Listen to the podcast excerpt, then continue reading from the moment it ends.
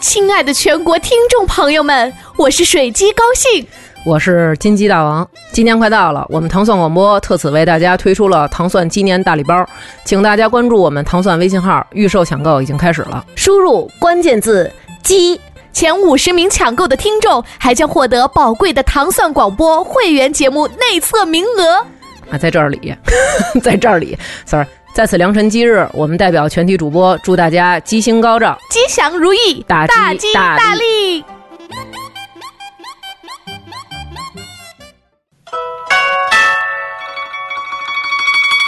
一天不读，手脚慢；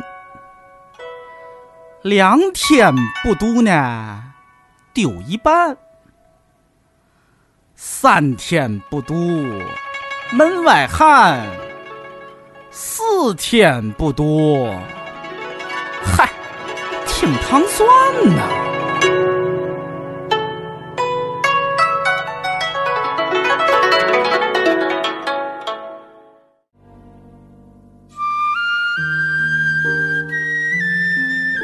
大家好，欢迎收听《糖蒜夜话》，我是瑞叔，我是尹丹。嗯，今天，呃，特别荣幸哈，请来了两个两位朋友，嗯，一位是呃北京特别有名的一个，这个应该怎么说呀？就是专业上就是这个，就是你的这个馆的总称应该叫什么？应该算武道馆，武道馆是吧？啊，武道叫五轮馆是吗？嗯嗯，五轮馆的馆长穆老师。哎，您这个名字是是是念木是吧？读姓的时候是啊，就是是谋哦，那跟我奶奶一个姓啊，对啊，幸会幸会。嗯，OK，那穆老师还有一位是也是我们的一个好朋友哈，叫陈颖，是吧？你是叫陈是吧？那天那天那天我跟迪梦迪梦在车上那个，然后一直说哎那个王颖，然后那个张颖，迪迪梦说不对不对，因为因为一般来讲，就是我们这个圈儿都都叫魔女，然后在馆里都叫阿露，嗯，对，所以我刚才说你的名字的时候，你自己都愣了一下，所以所以基本上跟就是那边联系的时候，都大家都是叫直接叫阿露就可以了。哦。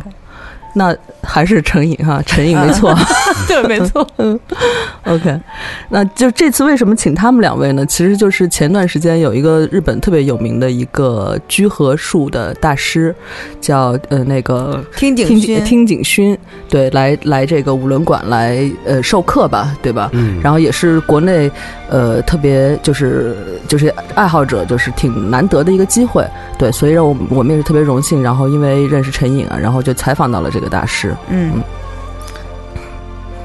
那个音乐可以再稍微小一点，嗯。尹丹老师，对，非常有感触。对，当时其实采访完了以后呢，就尹丹老师是最棒的。尹丹老师就是 为了采访然后现身了啊，对，也没说的那么可怕，就是说试一试嘛，就是试一试他是什么。但是那个老师欺骗了我，因为。他的翻译说，就是当我们俩面对面，然后就是怎么说，他的手拔住我的哪个地方我忘了，然后那个翻译说，你只要挺住，他就你就不会倒，我就信了。然后下一秒我就 就是我眼前就是天花板，对我都不知道发生了什么，而且我发现。这个后来的小视频发现，围观群众都笑特别开心。对这个这个视频，如果有兴趣的话，大家可以留言，我们可以在微博上发一下，是吗？啊，能发吗？应该能发吧？嗯，可以，没问题。就就是是因为我就是叫的很奇怪吗？不是，就是那个感觉像被人玩弄在鼓掌之间的一个小动物一样。对，而且它也不是疼，就是也不知道发生了什么，就是嗯，非常快。嗯，但是你并没有觉得难受是吗？就是 只是晕晕了一下，就是就是不知道发生了什么，就天地突然翻了个个儿。对，老老师教体术的时候，通常的情况下都是突然啊天花板。对对对，因为我感觉他嗯，因为说到居合嘛，它应该是一种暗杀术嘛，嗯，所以它我觉得它的要义应该就是快吧。嗯，就就是发啊，是吗？一会儿再说快快给我们纠正一下。但是我们的感觉就是一切都发生在不经意之间。嗯，按我们那专业领域里边讲，我们管那个称为功。啊嗯，然后攻的哪个攻啊方式进攻的攻，啊嗯，因为在武道里边所讲的，就是攻和我们一般日常认为的是不一样的。我们认为可能就是攻击，就是我打他，嗯是攻击。但是在武道里面，认为我的行为、眼神，包括走路的方向等等，很多都会成为攻的方式。嗯，所以他在你为什么能感觉到不经意就摔倒了，看到天花板？嗯，主要是因为他可能在很莫名其妙的时间，已经我们称它为那种位置的控制。嗯它已经进入了最合理的一个位置，所以它让你摔倒，然后只不过是怎么说，结果动一下手指吧。啊，嗯，那个我们称之为胜而后击，就不是通过进攻殴打别人去赢，而是通过我们怎么全是套路吧，嗯嗯就是布局，然后到最后赢的那一瞬间，只是告诉你啊，我已经赢了。然后拍你一下的那种感觉，那所以他在面对尹丹的时候，他已经前期其实已准备过了，是吗？就是只是、嗯，全是心机，要不然怎么能管他叫 叫暗杀术呢？对吧？他得先布局，然后很多的这样，然后这包括也是说居合术、剑道等等很多，就这种运动跟一般的搏击运动有差别的地方。嗯，嗯，对，感觉他们身材都不是特别好，是因为 老师老师身材还是可以的啊。呃，但是事实上并不是那种就是像好多那种体能运动就是狂练狂练肌肉或者哦，他的肌肉线条不是那种修长型哈，嗯他是比较感觉嗯力量型的那种。它好像是一种巧劲儿的。不，他也练，他有练健身。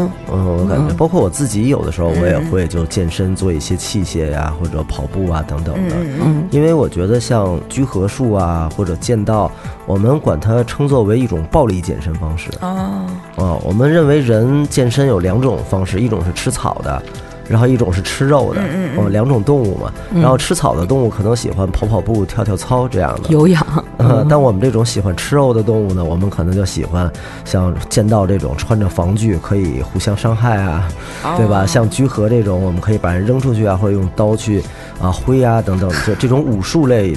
呃这种东西可能会比较喜欢。嗯嗯嗯，嗯，那我觉得还是先科普一下吧，就是哎那我还这，补一句，嗯，您说。就，是，但是作为就是剑道和居合来说，它本身是一种技能技巧，嗯。所以它跟你的就是说有一定健身效果，但是说跟控制身材，我觉得减肥可以，因为运动嘛。但你要想要什么大肌肉啊、人鱼线呀、那个得单独练。啊，它是一个走全身的一个整体的一个效果，是吗？它是防身啊，对吧？就是他对身材的改善是一个整整体的，就是嗯，我不知道那天他给你演示没有，就是假设有人从后边抱住他，他啊是怎么用脖子把人扔出去的啊，没有，用脖子，对，对然后用一个手指怎么把人摁在地上啊，等等，包括用一个脚趾让别人疼的尖叫啊的，他很多的这种，它是一种技术。哦，嗯，那您会吗？这些？我我这边算首席大弟子吧。尹丹老师，你下次记一下，因为老师那个已经回日本了。对，也它还有很多就是那种类似，比如你被人抓住之后，怎么嗯去非常巧妙的挣脱开，嗯，就这种的还蛮多的。哦，这还挺实用的。对，，非常实用。尤其比如说被抓住脖领子啊，或者是被人从后面这样勒住啊，嗯然后轻轻的一个动作，就是动一下骨关节，你就可以摆脱，嗯，就是很很方便的一些。哦，暗杀术是两面的，嗯一个是暗杀术，还有一个是反暗杀。就是防御嘛，防御啊。当你用这个技术对付别人的时候，你要想别人怎么对付你的时候，你怎么办？所以它就会成为一个轮回，这样。嗯嗯，但是在现在社会里边，我们不会就说啊，教你怎么去杀别人，呃，但是主要讲的是关于怎么去防护，嗯嗯，嗯自己啊，对，包括我觉得练了以后，应该整个人他那个感觉状态就不太一样，就是他并不一定说，就是你当遇到危险的时候你会这样，我觉得甚至于可能就是会让你的生活变得更轻松吧。就是它里面呃，比如提到？对他不是提到说，就是可以帮助很多那个呃，就是身体有疾病或者是什么瘫痪的人去行动啊，或者对，他是说照顾瘫痪的。就比如说你家里有一个长辈是有这个问题，你照顾他的时候，你挪他搬他会很对，这个是一个受伤。。但是我是感觉，比如说你是哪儿身体哪儿受伤以后，就是他练你练了这个术以后，会让你对自己的身体更了解嘛，那你就也就更好的运用自己的身体嘛。我觉得这个应该也是有的。对，因为他之前在日本的时候，其实不是光教这种居合术，嗯嗯他有专门去医院教那些，就是还有养老院教那些小护士们，嗯就怎么搬搬运病人啊，或者是把这个。这个很重要。对，把体重比自己多很多的人怎么去把它搀起来？就是当时当时不是也给你大概就是对对对，就把我当成一个呃，假设我是一个瘫痪病人在那儿坐着，然后他把我抬起来，就其实他是一个就是哦，对对对，还有第二步，对对，腾的一下那是什么感感觉？一下觉得瘫痪就好了，飞了，就没有什 飞起来的 那种。站站起来了，么，瘫痪好像也没有什么感觉，但是就是感觉他特别轻松。对他完全，他说我是完全不需要用力量，嗯就可以把你嗯嗯搀起来。我觉得这个有点，其实有点像那个中国武术，比如说太极这种，他不是说，呃，你过来一块石头，我是用自己的劲把它打碎，而是运用你的运动轨迹把它给让开。比如说借力打力是吧？对，有有那种感觉的，好像有一点点像啊，可能是嗯，我也觉得有一点像。是吧？嗯，对，那快给我们科普一下吧。其实我对这几个术的道啊，这些概念我其实不是特别清楚。就包括刚才我们闲聊的时候说剑道和居合的区别是什么？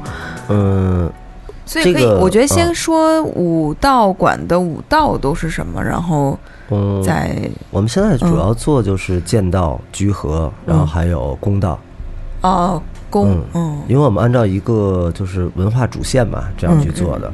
因为我小时候就很喜欢看什么打仗啊、古装片啊这些东西，所以我感觉就在战场上，一般我们首先会干嘛？就远的距离的时候，我们不是用弓箭互射吗？先 先射一下，对，然后冲过去了，然后离近的时候我们会拿长枪刺，嗯嗯对吧？然后枪没有了之后呢，我们就开始拔刀，然后拔刀刀断了怎么办呢？我们就开始摔跤，哦、是这么一个 逻辑 这么一个逻辑。还蛮完整的。嗯，所以在这里边的话，我们就设计有像剑道，因为居合里边是包括了就是剑术、长枪术，然后包括弓术啊、手里剑术很多种武器，包括徒手技术在里边的。嗯，然后还有就是剑道，我觉得它很符合我我印象里的那种古代战争那种感觉。嗯嗯啊，这边几万人，这边几万人就冲过去了那个。嗯，对，因为我其实特别喜欢看这种就是冷兵器时代的战争啊，比如就痛快嘛。不不是 是好是好看。嗯其实你要说痛快，真是现在痛快，你按一个钮，整个都没了。但是就是那个时候，就是完全是靠人的身体，就是作为一个人，他去怎么驾驭他这个兵器去达到胜利。然后而且过去做的那个兵器都非常就是美美感上非常足，就是嗯，它它很漂亮，就像你们管理那个流星锤什么的，像那个弓就嗯特别长嘛，就是我当时看了一个两米多吧。嗯对，我就我其实你想，一个人他去驾一个人，也就是最高不过，比如说一般的话一米八左右吧，然后他去驾驭一个两米多的弓，他整个身体要跟那个弓产生一个作用的话，是会非常好看的。对，但这也是我的一个疑问啊，就是说，比如他这个弓它的设计它这么大，它是为了操作便利设计的吗？显然也不是吧。它为什么要设计成那么长呢？因为岛国嘛，就是你看，就是凡是岛国的弓都是长弓，嗯内陆性的这种国家全是短弓。这个是长弓射程射程远的这问题。不是跟就是历史、包括文化，还有它自己的自然环境什么的有关。像嗯以前咱们中国打仗的时候啊，就是弓箭，我觉得好像不是很强，应该是弩，重型的弩，嗯包括拿牛啊什么去拉的这种弩，那很厉害。这横着那么对。那个那对，平，因为我们中国中国古代打仗的时候，它是怎么说平原比较多一些，所以你像弩箭，它的射程远，力量大，所以在攻城的时候以及互射的时候，它会很强的。嗯。那但是日本那种地方的话，它是山比较多的。啊。你要如果弩箭往直了打，因为弩箭短嘛，它在打出去的时候没有那么大的杀伤力，不能飞起，不能飞山，对对。很多的时候，所以弓箭做抛射，哦那是很很有特点的一个技术哦，做抛射，然后是很厉害的。嗯而且，但现在弓道的话，跟以前的打仗的射术就不一样了。嗯嗯它会提我比较吸引我的是那种美的那种感觉，包括气息、人的整个状态的完美，是一种禅修的那么一个范围，就不再跟战争有关系。嗯我觉得很漂亮。关于那个弓的长度，这英国吧，那也是长弓吧？对嗯，对，那个我女孩练那个特别漂亮，就整个身体的姿态就特别美。因为有一个朋友也是在你们馆就是上学，尤安娜啊，啊，然后。对他认识，陈也认识，嗯，然后那次发朋友圈，我看那个特别漂亮，就看到那那个那个姿态，就特别想练那个，嗯，但这个其实，在现在已经不追求那个精准度了，是不是？嗯就是你练这个的目正射的，必中，就是身体正，心正，然后这剑一定是正的。还是要玩一点心理心理的。我有一个老师做过一个演示，就是我们是设那个二十八米的那个靶子，嗯，然后那老师站在场地中间，然后把灯关掉，然后拉拉弓，然后把这一箭啪放出去，然后开灯之后就在靶心上面。哦，嗯，对，这其实我其实原来练过射击，你知道吗？十米气步枪，也是，就是说你动作如果对了的话，我们当然没有那么悬啊，就是好吸汉饶命。就是他，你只要动作对了，你的那个就不会太太糟糕。这个当然你肯定是瞄瞄准的动作要对，然后你的那个成绩就不会太差。你如果是，呃，你发现你成绩一下偏的很厉害，就是比如说原来就是能脱靶或者打到黑圈以外的话，那肯定是你动作出了很大的问题，变形了或者是怎么样。嗯，那天迪蒙和蔡主席不就在看你们那个房梁上都有人射的那个洞吗？对，你看说房顶上还有几个 那孩子，不知道是怎么的，对，嗯，还挺逗的啊。嗯那刚才就是公道，其实就是这样哈。那剑道和剑道有说吗？剑道的话是这样，就是剑道和居合吧，我觉得它嗯是对立的。嗯嗯嗯，但它可以形成一个剑术的整体，就是剑道算什么呢？算立合，然后居合呢就是居合。立合是那立合的话就是怎么说？我们互相面对面，然后已经拔刀相向了，或者说决定我们要必须打起来，啊，这个情况是叫立合。就梆梆梆梆梆。呃，对，大家准备都动手了，然后都明知要动手的这个情况下就是立合，嗯。然后居合呢是在未知状态之下的。嗯呃，为什么有人说他原来是暗杀？确实是有一个古代的人吧，他为了报杀父之仇，后来研究的说如何在瞬间把一把非常长的刀拔出来，这样他的对就是他的那个仇人会怎么说？那么长的刀，你怎么可能拔得出来呢？但他研究的这个，所以管居合叫暗杀术。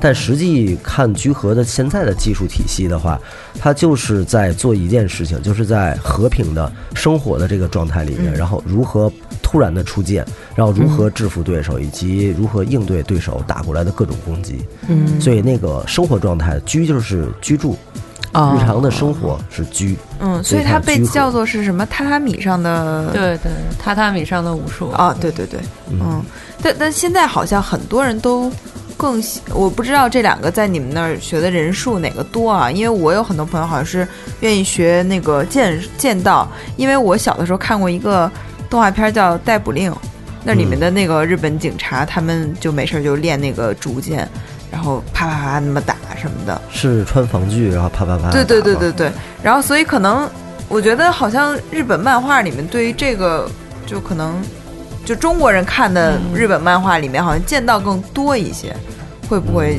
反正现在练剑道的人会多一些，是因为我的感觉啊，它更直接在？中不是，是因为在中国，我们好像把包括剑道、居合，包括我们还有就是可以看到什么施展啊、古流剑术啊，嗯然后咱们中国人好像普遍都管他们统称为两个字儿叫剑道。哦，我我感觉是因为我问过很多的朋友说这是什么呀？包括练居合的时候，他们说啊练剑道的吧。我说不是啊，我说剑道是要穿盔甲的吗？嗯，但好像咱们普遍都管它叫剑道。啊，所以这其实是一个概念上的迷思哈，就是有一些混淆。我觉得跟原来看那个什么被教育的，就是电影啊啊一说谁谁谁是日本剑道高手，什么什么哦剑道高手，所以大家觉得就是只要拿着一把刀，这刀是日本刀，那就是剑道高手；是中国的高的中国的刀，那就是武林高手。他是这么这么分的，我觉得。嗯嗯，而且剑道就是听起来也更就是呃，就是能人直接明白他是干嘛的。所以说居合有些不明白这个到底是怎么一个东西。对对嗯，我最早知道居合还是一个游戏，叫《噬魂》，哦。特别早，八十年代的，哎不对，九十年代吧九十，年代 暴露年龄了吧？八十年代，呃，就那会儿那个游戏里边有一个高手，就是叫星叫橘右京，嗯，都没有印象，哎，好像好像真的有点儿，就是一说好像就是有点背对着别人，然后把一把刀插在刀鞘里不拔出来，哈，然后赢了之后就咔咔咔吐血，那个对。哦，因为我嗯。小的时候我忘了看过一什么。什么动画片儿？我现在完全没有印象，但是里面说的应该是居合，它就是讲，就是呃，就是一切都在拔刀之前解决，嗯，好像说你的刀拔出来以后就已经结束了。对，那个就是弓对。哦，那个这个其实也是，我记得老师之前也强调过，就是真的是在拔刀之前就对就结束了。对，但是就是当时因为我完全不懂嘛，所以这个事儿记下来了。但是我一直都觉以为是一个就是那种神乎其神的说法而已。嗯对确实，确实对对对，所以竞技运动和武术之间有这个差别。是所以你看，包括像打拳啊，做什么的，就是嗯两个人互相啪啪啪这样打的话，嗯嗯，怎么说呢？它实际是我认为就是一种技术的那种拆解，但它实际没有功的那一部分。但是在武术里边的话，并不是学我认为啊，真的不是学习如何把拳头打出去这件事情，而是学习如何制造出这个必胜的机会。嗯嗯，嗯，你打过拳吗？我没有。有人打过拳吗？我看金庸的电影里面啊别人实际操作过吧？对对对，可疼了。真的，你在打别人的那个时候啊，你想让别人不还手，真的太难了。其实真的是在互相伤害，特别的疼。特别疼。后来我很喜欢剑道，就对打啊这种方式，我特别喜欢。原因是什么呢？就是因为你假设手里是竹剑嘛，穿着盔甲是不会受伤的。嗯一连疼都这种感觉都没有。但是在打的时候，我们是互相去攻试探，然后制造机会，然后在必胜的这个节奏之下，就打你一刀，只是告诉你我赢了嘛，就这种感嗯，觉，就其实是就赢了。一种精神上的伤害，就是肉体上并不疼。肉肉体上也是挺疼的。跟高手厉害的老师打的时候，确实有一种感觉精神被虐待，对 对对，怎么怎么都不行。对，怎么过去都被打，然后自己怎么打都打不着。嗯，那我们来听一下那天采访的，对，看问问了这个日本大师一些什么问题吧。对，老师好，我们是来自呃糖蒜广播的，我叫瑞舒，我叫尹丹，请多关照。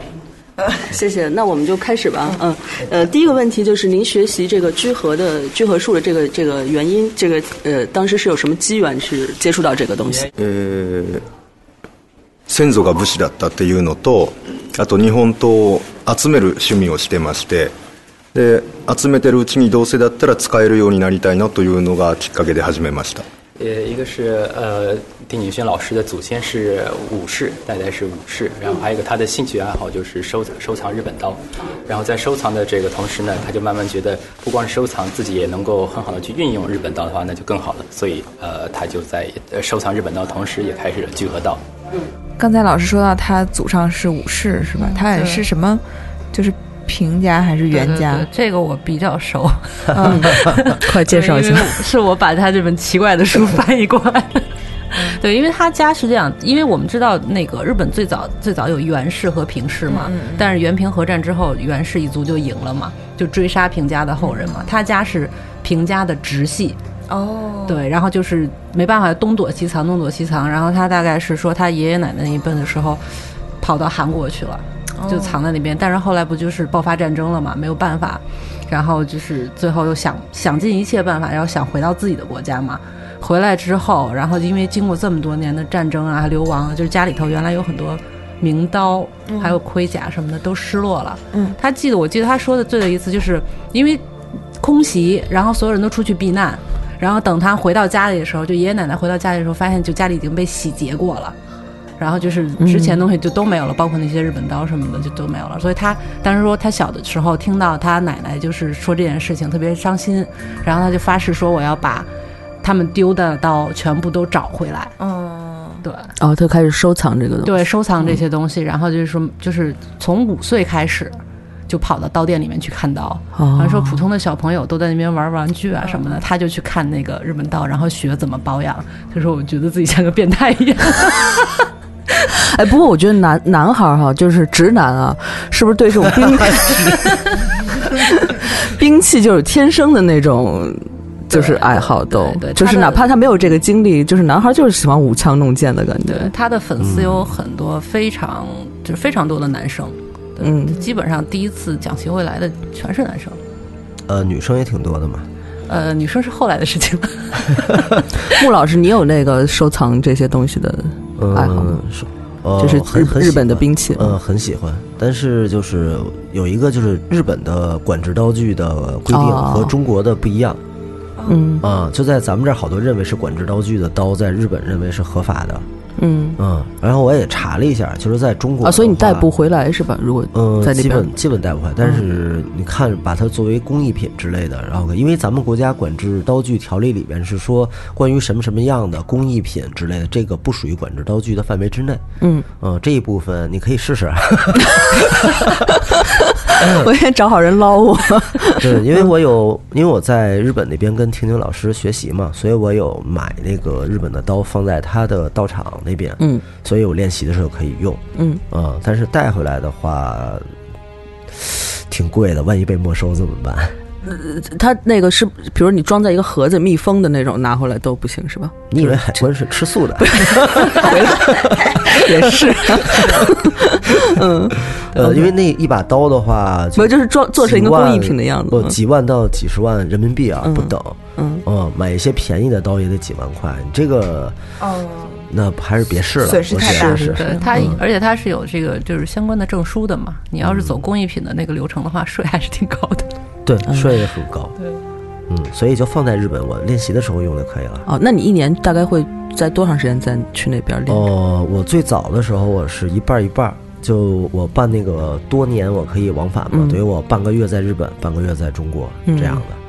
嗯，后来现在频率会降低一些，嗯嗯，因为我觉得那种东西不不经常练的话，还是学不会的。嗯，哎，那这个拜师的过程呢，是怎么认识到他听鼎勋的？嗯，我认为他非常的强，他有五项吉尼斯世界纪录。六六六六个六个，他说不许说，明年才能说。已经又破了一个，他自己他自己已经就是没事，我们明年播嘛。说了是吧我们这节目是明年播吧？啊，嗯，他说明年才可以说，嗯他又过两天就明年现在是六项。那我们嗯看我非常守约的人啊，不是他说是这样，就是五项，然后第六项项是不能公布，不能告诉大家是什么，啊但是就是说我是六个了。啊，好吧，那现在是六项吉尼斯世界纪录。嗯呃，然后我觉得特别厉害，包括他能切那个发射出来六毫米的 BB 弹，嗯，这也是很为广大中国对，那个朋友所熟知的一个技能。呃，但中国中国这边模仿不了这个技术，包括他切那个真空炮嗯。发射的那个就是网球，那个真空炮的速度能够达到八百多公里，嗯，那个很厉害的，但中国没有这个东西。就这这个真空炮这个东西没有？你这个算兵器啊，没有。日本那边它是在一个大学里边，等于就是做的这个科研设备一个真空炮，啊，它有好多的挑战的项目，可能我们现在是不可能去实现的，嗯。就以技术和各种规定来说。对。，BB 弹在国内也不行哈。呃，对不行，他所挑战的那个，那个在咱们这儿应该属于是违禁的，那个太杀伤力太大，那个枪，嗯，对，但他切 BB 弹这个事儿，好多人都知道。我当时发那个采访的那个预告的时候，有好多人留言，我都不知道他们都都知道说切过 BB 弹大神大神什么的，嗯，嗯，还挺有名儿的，对。对我问过他，我一开始要跟他学的时候，他说表示不教我，为什么？啊因为不信任嘛。啊因为他之前其实没有接触过中国人。啊？对，嗯其实还是很就是那是怎么打动他的？我我不知道，所以这个非常有意义啊！你看，通过我的一个怎么说呢？这种热爱，对吧？然后我促进了中日两国文化的民间交流啊，是这个道理吧？啊，两国人民的了解，互相的友好，你看增进了对，这个节目太能播了。所以用的是什么办法？啊。就有没有什么具体的操作上的那个？就比如说，就各种拜访是吗？就各种找他。我用颜值征服了他。他 说啊，看在你也很帅的啊，开玩笑的。嗯，反正就是怎么说，人是需要努力的嘛。而且你干什么，既然你想去学，想去跟谁一起去练习的话，你就应该有一个执着的一个劲头嘛。嗯，而且我觉得日本人会很吃这个，就真诚打动他。对对他嗯之前执着跟我提过，说穆老师给他光发邮件就发了三次，啊，才三次，我以为就是他一开始他就说我我我不知道你是干嘛的，然后我也不就没有回是吧？然对，后就没有回。然后到第三次的时候，就觉得哎呀，情真意切。我回一封邮件想，看看你到底想干嘛。嗯然后穆老师一个不会日语的人，啊，其实就是生 对生科的，白科。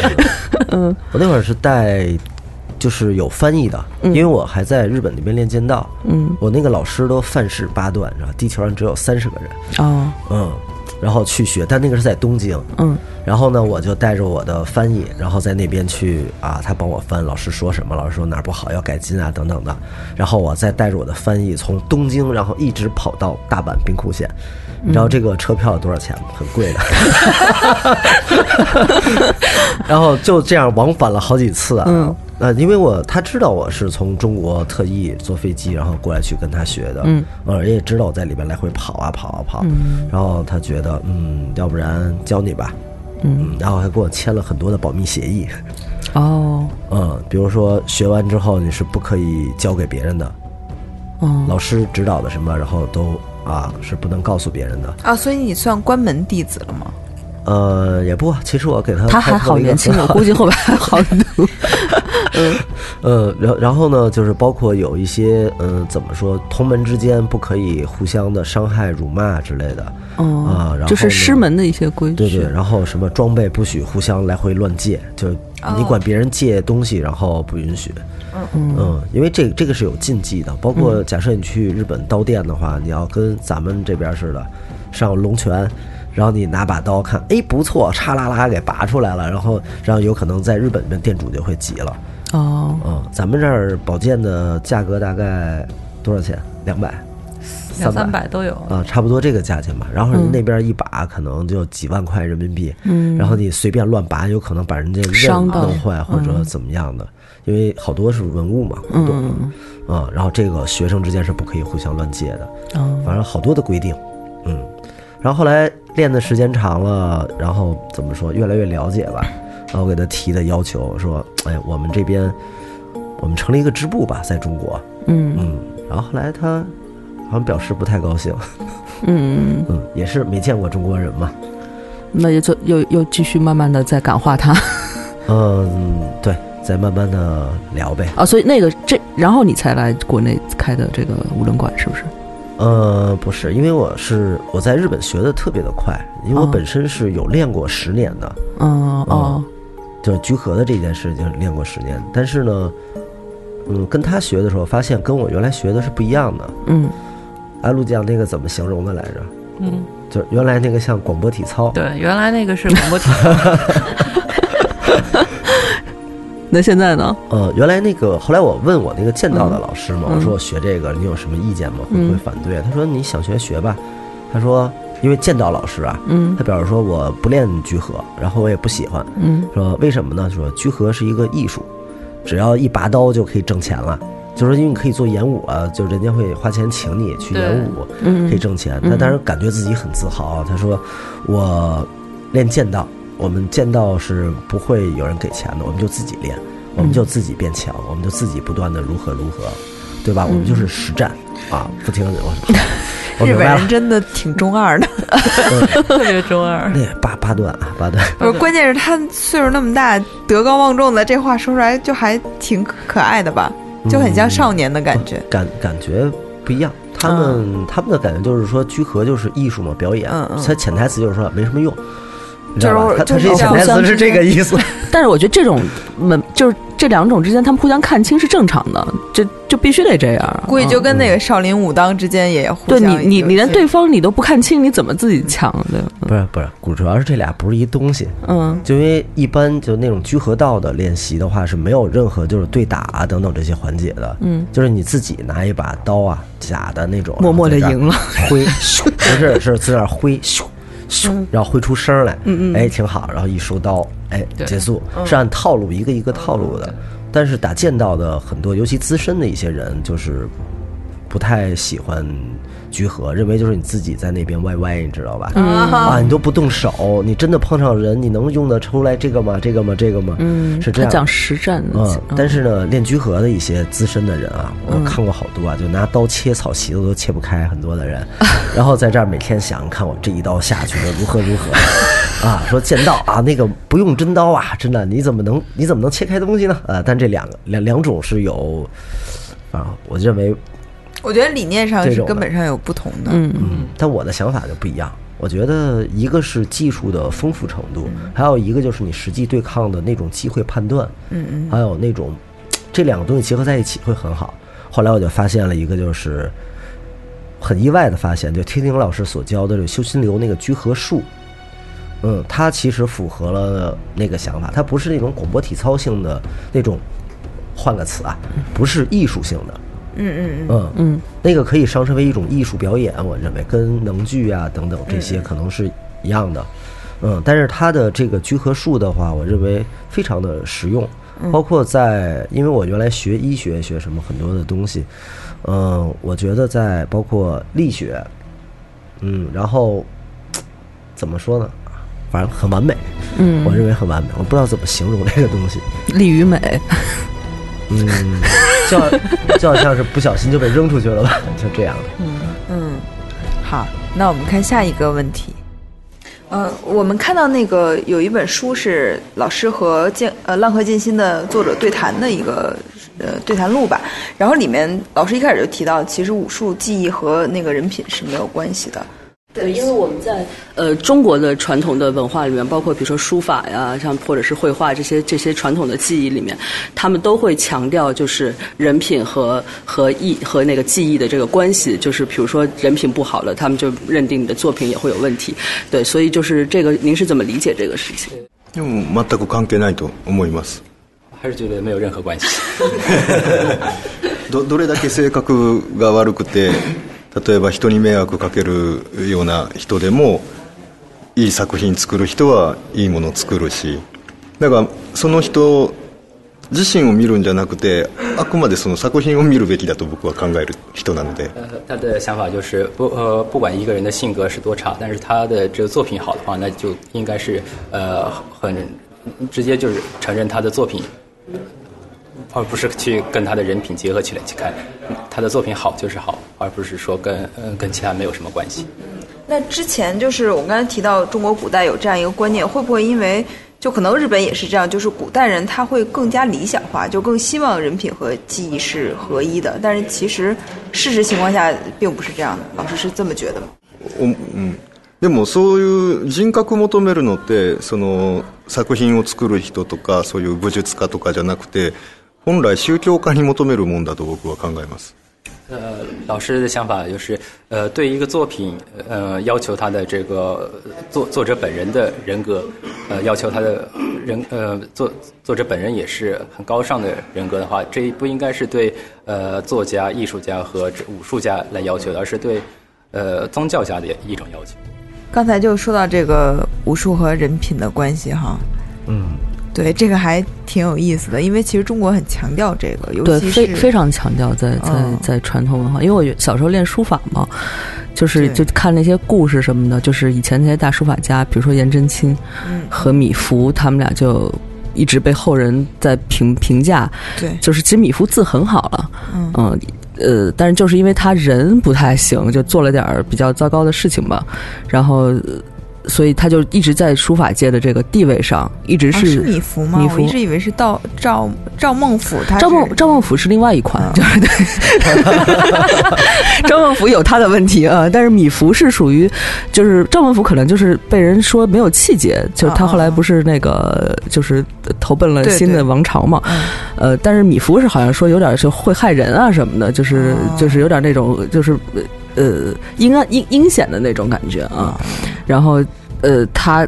就是，所以他的地位一直就上不来，就是一直被他的人品压着在走。我觉得可能还有一个原因就是他那第二个字儿比较难难念，好多人都不认识。那赵孟俯也不认，好多人不认识那对，所以这俩人都上不来 无。法流传是吧？那你看王羲之，李白，对，说得好，嗯。但是那个，我后来发现啊，其实你看到现代，就是开始人人作为个人这个东西，它往上升的时候呢，其实人们好像开始思考这个问题了。比如说像那个呃，像徐浩峰，他写武侠小说的时候，那个宗师级的人物往往可能是个小人，或者是他是，就比如说像师傅那个电影里面，他那个师傅就是一个。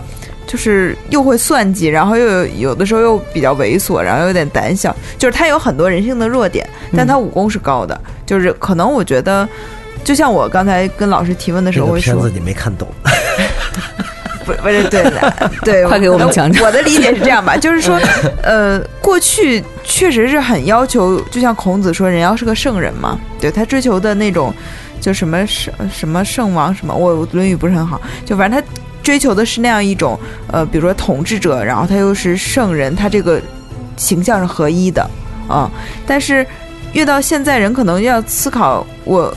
我没有问题，比如说我的武术可能非常好，但是我我我生活中我就是一个人呀，人就是有弱点的呀，他可能会想这个问题啊。就更人性化的思考，我觉得就是不把这两个东西。嗯，阿陆酱怎么看？不，我觉得其实就是钱钟书说的那句话嘛。他啊，他对于作者评价就是，你觉得这个鸡蛋好吃，干嘛非要去找那只母鸡呢？对，但是这是怎么说呢？就是因为我觉得现代社会可能更强调人的个性，嗯，对，而且其实我们不光说是学校吧，你看金庸的小说其实也是这样，最有名的《笑傲江湖》就是嘛。啊，可是你看金庸的那个一般绝对男主啊，很少有人品上的问题，一般也就是那个在傻了点，愣了点，一开始。不是他最大的问题就是在作风上，金庸总是摇摆的。其他你看他，比如说什么民族大义，然后那个对，就是人在义气，他讲这个忠义嘛，嗯，一般都不犯错误。你想他那几个绝对的主角，然后如果有问题的，最后不管他的武功到达一个什么样的境界，最后都会都会被打败什么的，或者最后会很惨。比如像什么林平之、对什么岳不群啊，都已经当上盟主了，还是不行。对，金庸还是挺传统的那样一种人，嗯，讲究儒家的这样一种要求。嗯，我的感觉啊，嗯，听我说话是不是能感觉出来我是一个逻辑思考型的那种土象星座？我 我感觉是这样的，就是怎么说呢？咬文嚼字一点说啊，嗯嗯。就是我们把它分成几个东西来看，第一个是叫武术，嗯嗯。然后第二个是叫武道，嗯。嗯，第三个叫做人，是这样来看的。嗯然后武武术是什么呢？是可能几千年以来流传过来的一个东西。它是什么呢？就是最简单，就是杀人的一个技术，嗯战场上活命的一个技术，是成为武术的。这个东西我真的觉得，就像听景老师说那样，是不分对错和人品的。为什么？它就是一个技术。嗯但是这个技术呢，我们把它搁在现在看，就会跟人产生一个关系。嗯呃，人怎么看呢？我我的感觉啊，会不会说我说的不正经？就不会比如说，就跟场场所，就一个技术跟场所有关，然后跟你的服饰有关，跟你的行为语言等等方式有关。假设你看在奥运赛场上，嗯然后体操运动员，然后做什么前空翻，嗯然后什么转体多少度，啪，然后落地，怎么样的？然后在地上一个劈叉，然后扔起一个什么球，然后转身接住之类，你觉得就是很正常的，嗯对吧？因为它的场景是一个比赛场，嗯对吧？然后这个人的身份是运动员，没有问题。但是呢，我们在在在马路上，假设你看有个人只穿了一件游泳衣，然后在这儿拿一个球，自己在这儿空翻，这个叫色情，是这么一个道理吧？为什么会有这种差别呢？就是我认为对和错的标准是在一定的社会环境下，大家的共同的认知之下的一种相对意识，而在他自己来说的话，是个人世界里一种绝对意识。嗯就是我认为对就是对，我认为错就是错。这善恶是我认为对错是这么判断的，但是只是对这个刚才说那个腾空三百六十度，然后转身，然后劈叉再接住一个球，它只是一个技术，它没有对和错这么一件事情，嗯对吧？就是一个一个动作而已嘛。嗯，对，所以我认为武术里边跟人品是没有任何关系的，嗯嗯就是一个技术。但就谈到武道，嗯嗯武道是什么东西呢？是在要露怯。我一直在研究学术，我把这件事儿给忘了。就是在反正近代吧，有奥运会那会儿有一个项目叫柔道，嗯嗯它是近现在也有。对，它是近几十年 才有的。嗯嗯原来最早是柔术，然后武道这个词是由这个柔道之父他去创立的。嗯嗯他是率先提出来以武的这种修行，然后去完成人格的这么一个理念，嗯。所以那个才有了现代的一个武道的这么一个词。嗯。嗯，但所以听听老师的话，如果我就跟提问有关，嗯嗯因为咱们问的问他那个问题是说武术跟人品的关系，他回答的是没有关系。他拿了一个艺术作作品去做例子，说这个作品很好，跟这个人没关系。嗯。但如果你要是问他武道跟人品是否有关，我想他的回答应该是肯定的。嗯嗯嗯。嗯，至少他不在，对吧？不是对。因为因为他自己其实就是也说过，他说我自己其实知道自己性格有很多缺陷，嗯嗯。然后呢，所以他从来对外介绍的时候，他说都说我是一个武术家，嗯嗯嗯，就是我不是武道家，而且我也没有想过要去让自己变成一个武道家，嗯这样。我应该算武道家吧，不予置评。因为我感觉就在现在的社会里面，当你所学这些东西的时候，你的目的不可以去伤害别人，嗯。对吧？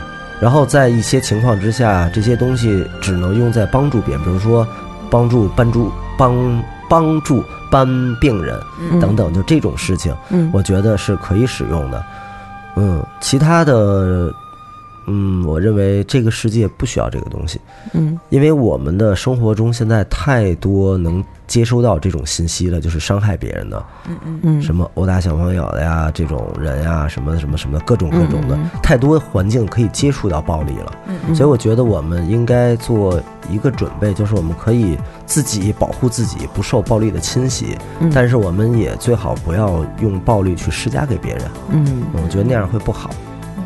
但针对这个，我再说一句，咱们就我觉得可以可以进行下一个了哈。就是我觉得这个可能中日还是有点不太一样，因为其实梁漱溟有说中国是一个理性早起、文明什么的文明先行的民族吧，就说其实中国是没有宗教的，就是中国。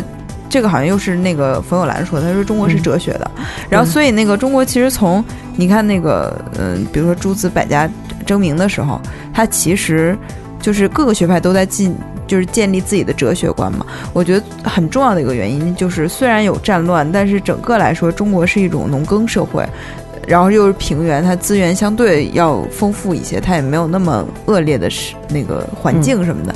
但是日本这个民族就是。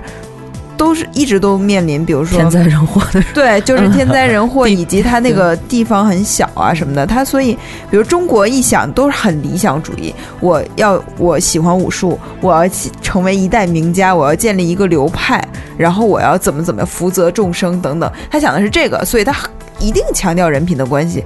但日本首先可能是。我先把防身，先把对，先不要要受到侵害。对，我要先保护我自己，然后我的家人，然后就我的家族，我们怎么去生存？这其实是两种状态吧，我觉得，所以可能他们也首先会注意这个武术技艺的部分，然后其次才能就是道德的部分吧。嗯，这可能是我的理解吧。我想法就是，忘了是这么说吧，就是贫者独善其身，嗯达者嗯兼济天下。嗯，我觉得就是自己都保护不了，你保护谁去不？得妻妾成群，呃，真的就是郭德纲老师说啊，就是穷生奸计，富长良心。嗯我觉得是这样的，就当自身的安全或者财产都保护不了的时候，人是不会讲道德这件事情的。是是是是，所以我觉得在咱们现在的社会里边，大家都富足了。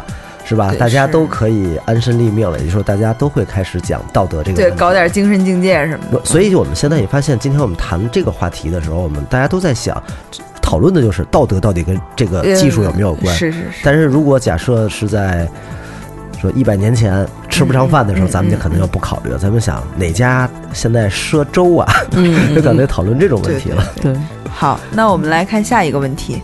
呃呃，下一个问题就是说，我看老师在书里不断的强调说，现代社会的那个强者和弱者的关系，因为他提到武术其实是强者的技艺嘛，但是现在有很多，比如说弱者的集合呀，它也是一种力量什么的，然后这个会让老师觉得呃，就有一些困扰吗？还是怎么样？就他会思考这样的问题，嗯，不好意思，我这个问题的意其实就是问他强和弱的理解吧，对强者和弱者。呃那么说再具具体一点，对强者、弱者的什么样的？呃，因为他他提到武术就是强者的技艺嘛，但是他和那个呃，就是那个作者在对谈的时候，他也提到说，当弱者，现在社会很多人都是弱者，因为我们都不会武术嘛。然后当我们集合在一起的时候，成为一种强大的力量，然后它其实是一种矛盾的关系。然后他是怎么看的这个？いや矛盾はしてないと思いますあの弱い人は数で攻めりゃいいので 他觉得并没有什么矛盾的地方，呃，弱者也是团结起来，以以这数量去赢强者，这也就是很正常的一种自然现象。但是但是老师还是要追求强大是吧？呃，それでも先生は、えー個の強さを求められるんですよ。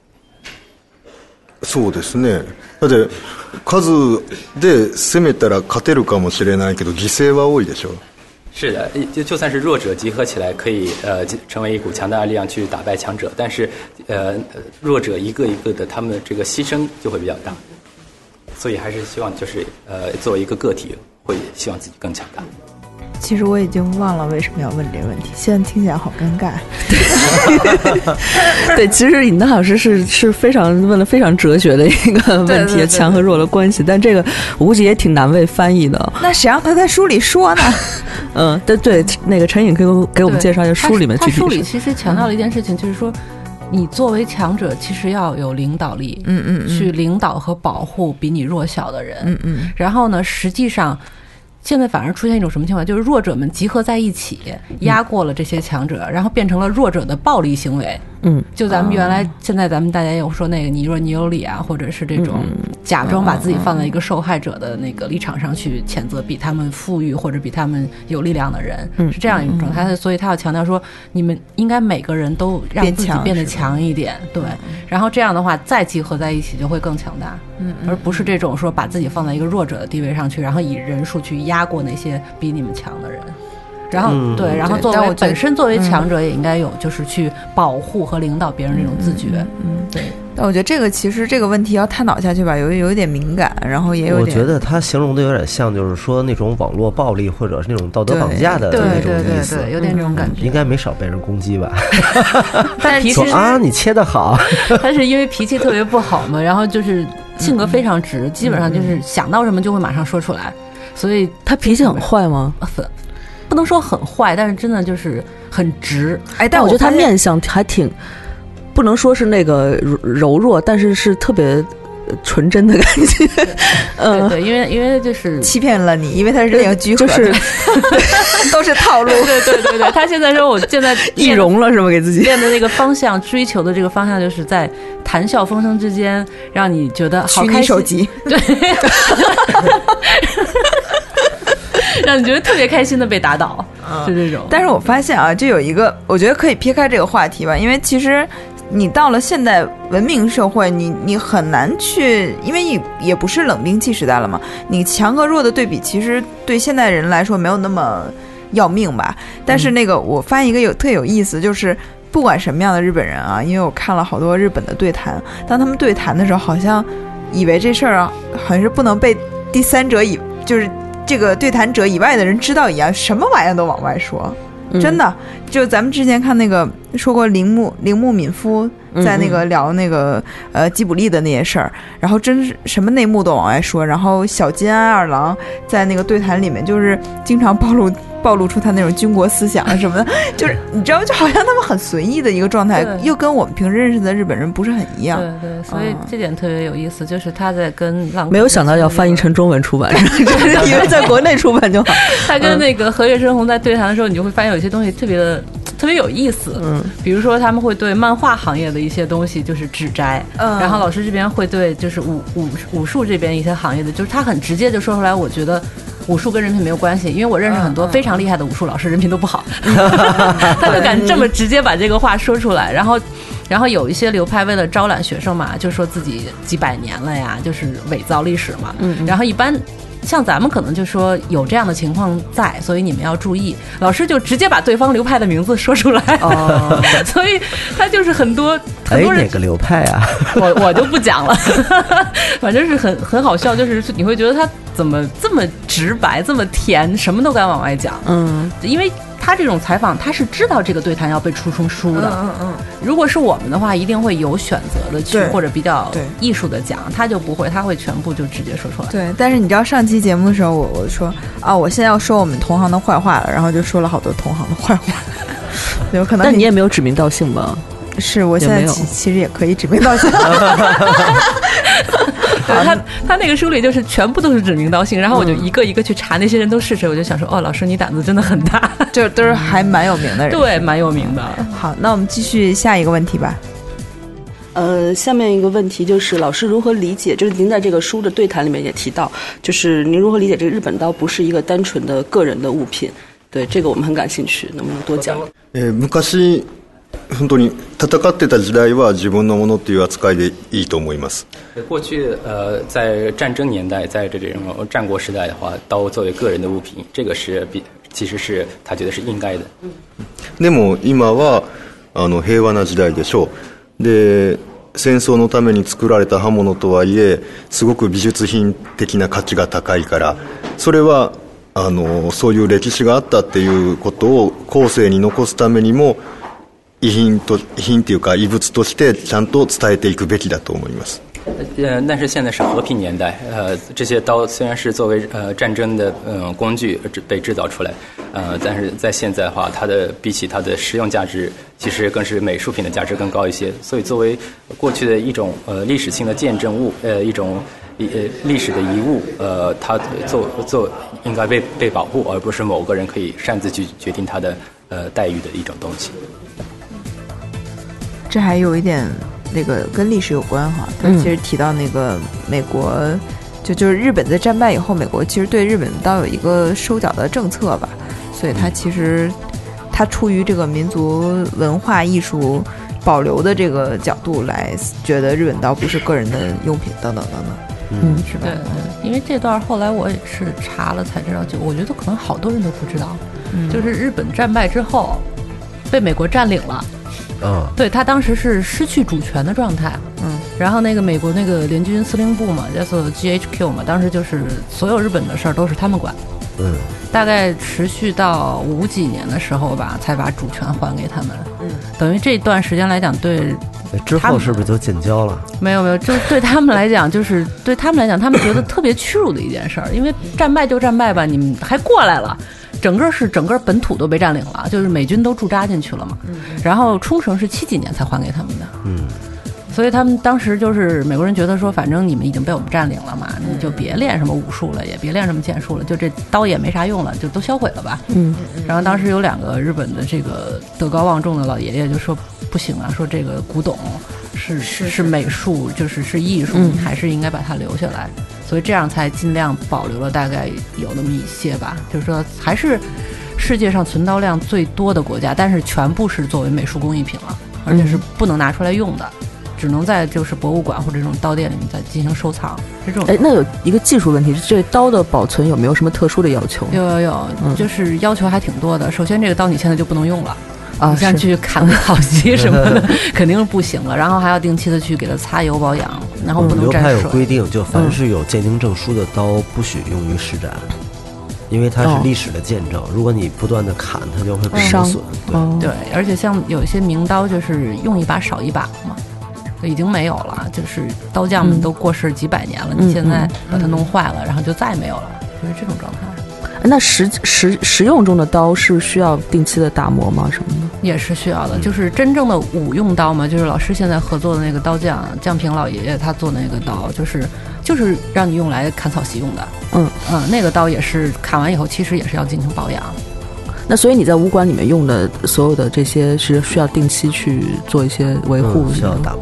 我用的东西很多，弓箭，然后竹刀，嗯然后居合就很很木刀的很多种东西。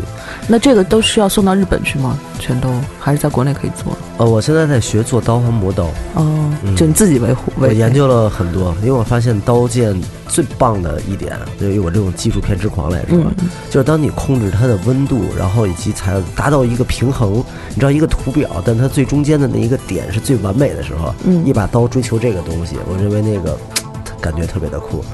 嗯在研究这个东西。穆老师太直男了，这 从节目开始散发着强烈的直男的气息。但是那个，嗯我当年看《指环王》的时候，《指环王》第一部，他不就是把那个一个断剑拿出来，然后交给呃那个阿拉贡，然后说，就是说这是什么什么什么剑，然后他就给铸在一起了。当时就有那个铸剑的画面，当时我看着也觉得特别激动。你怎么回事？就就我觉得可能是一种，它其实更多的是一种有美感啊，。对，有种仪式的感觉，对吧？对对对，嗯一个是仪式感，而且它是呃很美。我觉得冷兵器它非就是那时候铸剑的那个匠师，一方面他要注重实战性，比如说锋利啊什么什么，但另一方面他们他们非常有审美的高度，嗯，就是做出来跟现在工艺的东西完全不是一个对，级别的。这得说地球，在地球上有一种思想叫零件思想，嗯，叫亚瑟王的时钟剑，就说拿着这个就你有神力可以统治世界嘛。嗯。然后中国有那个古代的神剑干将，嗯，干将莫邪，对，然后日本那边有草剃剑，嗯，叫八岐大蛇剑嘛。然后韩国应该说朝鲜半岛啊那边也有说哪个将军得到了一把神剑，就整个统一了这个半岛。嗯。所以地球上都有一种灵剑思想，嗯。嗯，认为它是神圣的。就包括剑道吧，它的原型是日本的刀，嗯，但它叫剑道，主要的一个原因就是因为剑的神圣，高尚，啊 高尚杀人呢叫刀，但是怎么说呢？保护人呢就称为剑。嗯嗯，对。好，还挺有意思的。其实当时说就是可以多聊聊这个日本兵器，这个老老师就一定特别感兴趣什么的。但老师话实在太少了，对，感觉好像也没说出来。后面好像还有关于刀的问题吧？忘了，不记得听。那我们再听一下。然后我们感觉老师对刀的感情非常深，因为他提到他自己每卖出一把刀，就像嫁出一个女儿，然后他很关心他后来过得好不好什么的，然后也会就是特别提到，比如说拜老师一定要看他怎么拿刀啊，然后强调握刀和纳刀的这样一个方式。但是好像是呃，就刚才老师也提到说，现在不是战争年代嘛，然后很多人对刀的那个感情和过去的武士和呃或者是战士是不一样的，那这种会让他感到伤心吗，或者怎么样？あの刀に愛情を注げない人は持つ資格がないと思います他认为对刀呃不能嗯没有爱情的人是不应该有不应该有刀，不应该持刀，没有没有持刀的资格。对刀没有爱情的人不应没有拿刀的资格。物を切りたいとか かっこつけたいで刀買う人は僕大嫌いなんですよ。呃，为了就是砍东西，或者是为了装饰装酷，呃，看装看起来很很，呃，为了这些自己的对。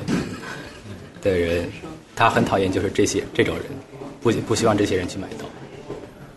刀はその竹とか藁とか切るんじゃなくて今の平和な時代は自分の悪い心を切るための道具だと思ってます呃，就呃，现在的日本刀应该不是砍竹子、砍草席的一些道具，而是去呃消消除自己内心不好的东西的一种神神圣的道具。就是对刀有爱情这个事儿是，就是拿拿这个感情是跟男女之间的那个对对对，感情来来对类比的。他刚才说那个选老师那个看老师怎么拿刀什么的，我觉得真的不用，因为没学过的人，初学者根本看不懂。对，我觉得也是，看来白看所以所以就来五轮馆找我学就可以了。啊。但是我觉得他硬广告，对，节目最后把地址什么电话 报一下。对 QQ 号。对，但是他强调好像是一种理想的状态，因为他其实里面提到好多，比如说有一些呃被叫做老师的人，但他其实并不是很这方面很不规范嘛。然后比如他那个刀在那个刀鞘里面就会一直削，他那个刀鞘最后就特别薄，可以透光什么的。嗯嗯。说这种一定是不专业的，然后你找这种人学，你也学不到什么，就大概是这个意思对。对，他之前其实就强调说，你既然在练这个聚合术，你就要对自己的武道具有一定的尊重，嗯，包括就是你在练完之后要去对，因为我们现在用的是都是假的嘛，是合金模拟的，但是他说你也要去好好保养它，而且包括剑道也是，你不保不去检查、不去保养自己的护具和主刀的话，有可能在对战的过程中伤害到别人或者自己，就是都是对双方一个负责任的一个想法。对，但是他书里说的是嫁闺女的感情，然后对对。那个是翻译没有错哈，就是就是爱情哈对对，嗯，那还挺逗的。这我觉得爱情不是一个很正常的感情，就是它是很很就是激烈的，就是不是我觉得是嗯嫁嫁姑娘的那种感觉，那个是自己的至亲离开嘛，至亲离开去别人家了，那种失去的亲人的感觉。嗯，这么这么解释啊？对，但是他不是他爱爱情情是嗯 爱情是他跟他使用的刀的之间那种嗯，对对对，关系啊。而且而且是这样，日本那个爱情那个两个字跟中国的爱情这两个字其实意思不太一样，哦，它是把爱和情放在一起，就是嗯。我可能对我的。就是配偶有爱情，我可能会对我的子女也有爱情，就是我对一些物物品也有爱情，就是这种感觉，嗯，就是就是感情比普通的感情更深的那那种那种形容方式。他之前干过一件事儿，他拿降平的新刀去找他的，去跟他的客人换了两把他以前卖出去的古刀回来。哦，嗯，对，就是说，还是感情对他就是说，战胜了那个。对，因为那个客人就是看到他的施展嘛，就说，呃，我觉得我更想要一把就可以砍东西的刀。嗯，他说，那你就是你可以来嘛。然后对方是在他家买了两把古刀，就把那两把古刀送回来，然后把这个新刀拿走。嗯，他就非常高兴，说就感觉是，就是我的孩子们回来了，哦，就是这种感觉。还挺好的，因为其实很多就不说这个武器啊，你看好多那个就是比如说骑士对他的马都特别有感情，对对。然后就剑客对他的剑啊或者刀啊，我觉得这个都是相通的。对对。对。但是这有一个特别大的问题，嗯，不赚钱啊，所以他就是老师一直会说，哎呀，其实我还蛮穷的，但是他家有九百多把刀，啊，他就是说我有我这些刀，就是我穷死，我的刀我也不能随随便便的卖出去，啊，就是你一定是懂刀、爱刀，然后你知道这把刀什么地方好，我才会给你。啊，这其实让我想到那个有有一次我和安晴去看那个仁义的话剧叫《传家》，它里面其实讲的是那个中国古董行的一些事儿。嗯就比如说建国以后，他讲了一个特别可悲的事情，就是当时北京城里其实留下好多古董的家具，比如说都是什么名士梨呀、嗯或者是什么，就木头特别好嘛。但是当时年轻人不懂，觉得特别特别土，特别老老古董的那种感觉，就要对，那时候拿去喜欢塑料的，对塑料 桌子、塑料去椅子换那个电镀的椅子。啊，就是对，就是 拿。就是拿那桌子去换了两把电镀的椅子。你想现在人一听这啊太缺心眼儿了，但那时候就觉得特别好，但其实就是不懂，就你对这个物件儿、对这个器物的精神并不懂。但现在我觉得从，呃，只是说它的市场价值到这个地方，所很多人也不懂，但是他他他知道这个贵，肯定比电镀的椅子贵，所以他会觉得它好。但是以前他是对，在那个时期不值钱的情况下，就价值没法类比的情况下，很多人就会选择那个电镀的那种，那审美没有到啊。是，但是你看中国的家具又跟就是说到家具了，怎么就是呃，就是反正中国的很多东西它就是呃。你一个是理解它思想内核，但中国很多东西都讲究，比如说它用的料也是最好的，就是它就中国也比较重材质，对对对，嗯重重材质，其实你就是相当于从里到外，你对这个东西都没有理解啊。就像那个老师说的，他可能我去买一把刀，我我想用的是，比如说想切东西什么的，但这个并不就不用这个刀就能完成他的任务，但是他要买了一个级境界更高的刀，嗯嗯，其实我认为他说的，因为我经常听话跟别人听的感觉不一样，啊，可能我我自己的理理解是这样的，嗯。就他所说的嫁女儿的感觉之类的，应该是一种怎么说呢？日本很独有的一种匠人思想，嗯。他们可能就是真的是以穷为美。啊，当我开一个刀店的时候，他可能认为这一把刀我并不想夸夸夸全卖给你，嗯因为我会挣很多钱嘛。那我不想这样，嗯可能我给你打一把刀，然后你拿走，然后过三十年之后，你的儿子拿着这把刀来找我的儿子修，那个时候我们都不在世了。嗯他认为这样是好的一种感觉，嗯这样是传承，这样是有意义的。嗯然后你今天买一把，明天买一把，买一把，这种感觉其实对这种，就他是研磨师，嗯他对于他来说可能就是一种侮辱。嗯他可能会这么去想那个问题，所以他才会说，把一个刀卖出去之后，就会觉得像嫁女儿一样的那种感觉。嗯其实对他来说是有很重的那种仪式感，有那种传承感在里边的。嗯就是古人几百年前的东西到了我的手里，然后我要把它交给了你，嗯然后他也很想知道你之后会把它传给谁。嗯，嗯，是这样的一种感觉。我觉得日本这块儿还是很重的，就是不管是干什么，就你买个什么小玩意儿什么，他都给你包一万层，然后 郑重的交到还没来得及交。夸我自己。没再录下一期那个，再单录一期先不夸了，就今天就夸他吧。